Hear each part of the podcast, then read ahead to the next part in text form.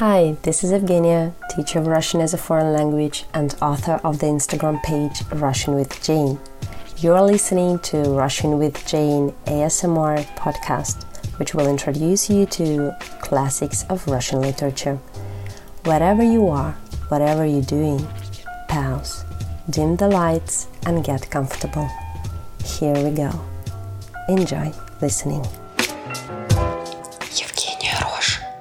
Оля Долматова, жена президента. Был теплый летний день.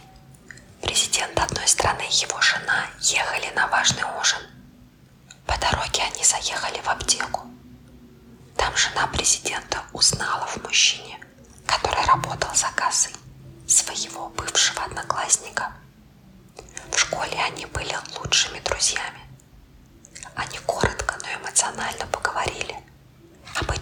Случается, когда друзья не видели друг друга тысячу лет. Когда президент и его жена вышли из аптеки и шли к машине, жена рассказала мужу, что этот одноклассник предлагал ей выйти за него замуж. Президент посмотрел на жену и сказал с улыбкой, «Любимая, если бы ты согласилась, ты бы сейчас была женой кассира».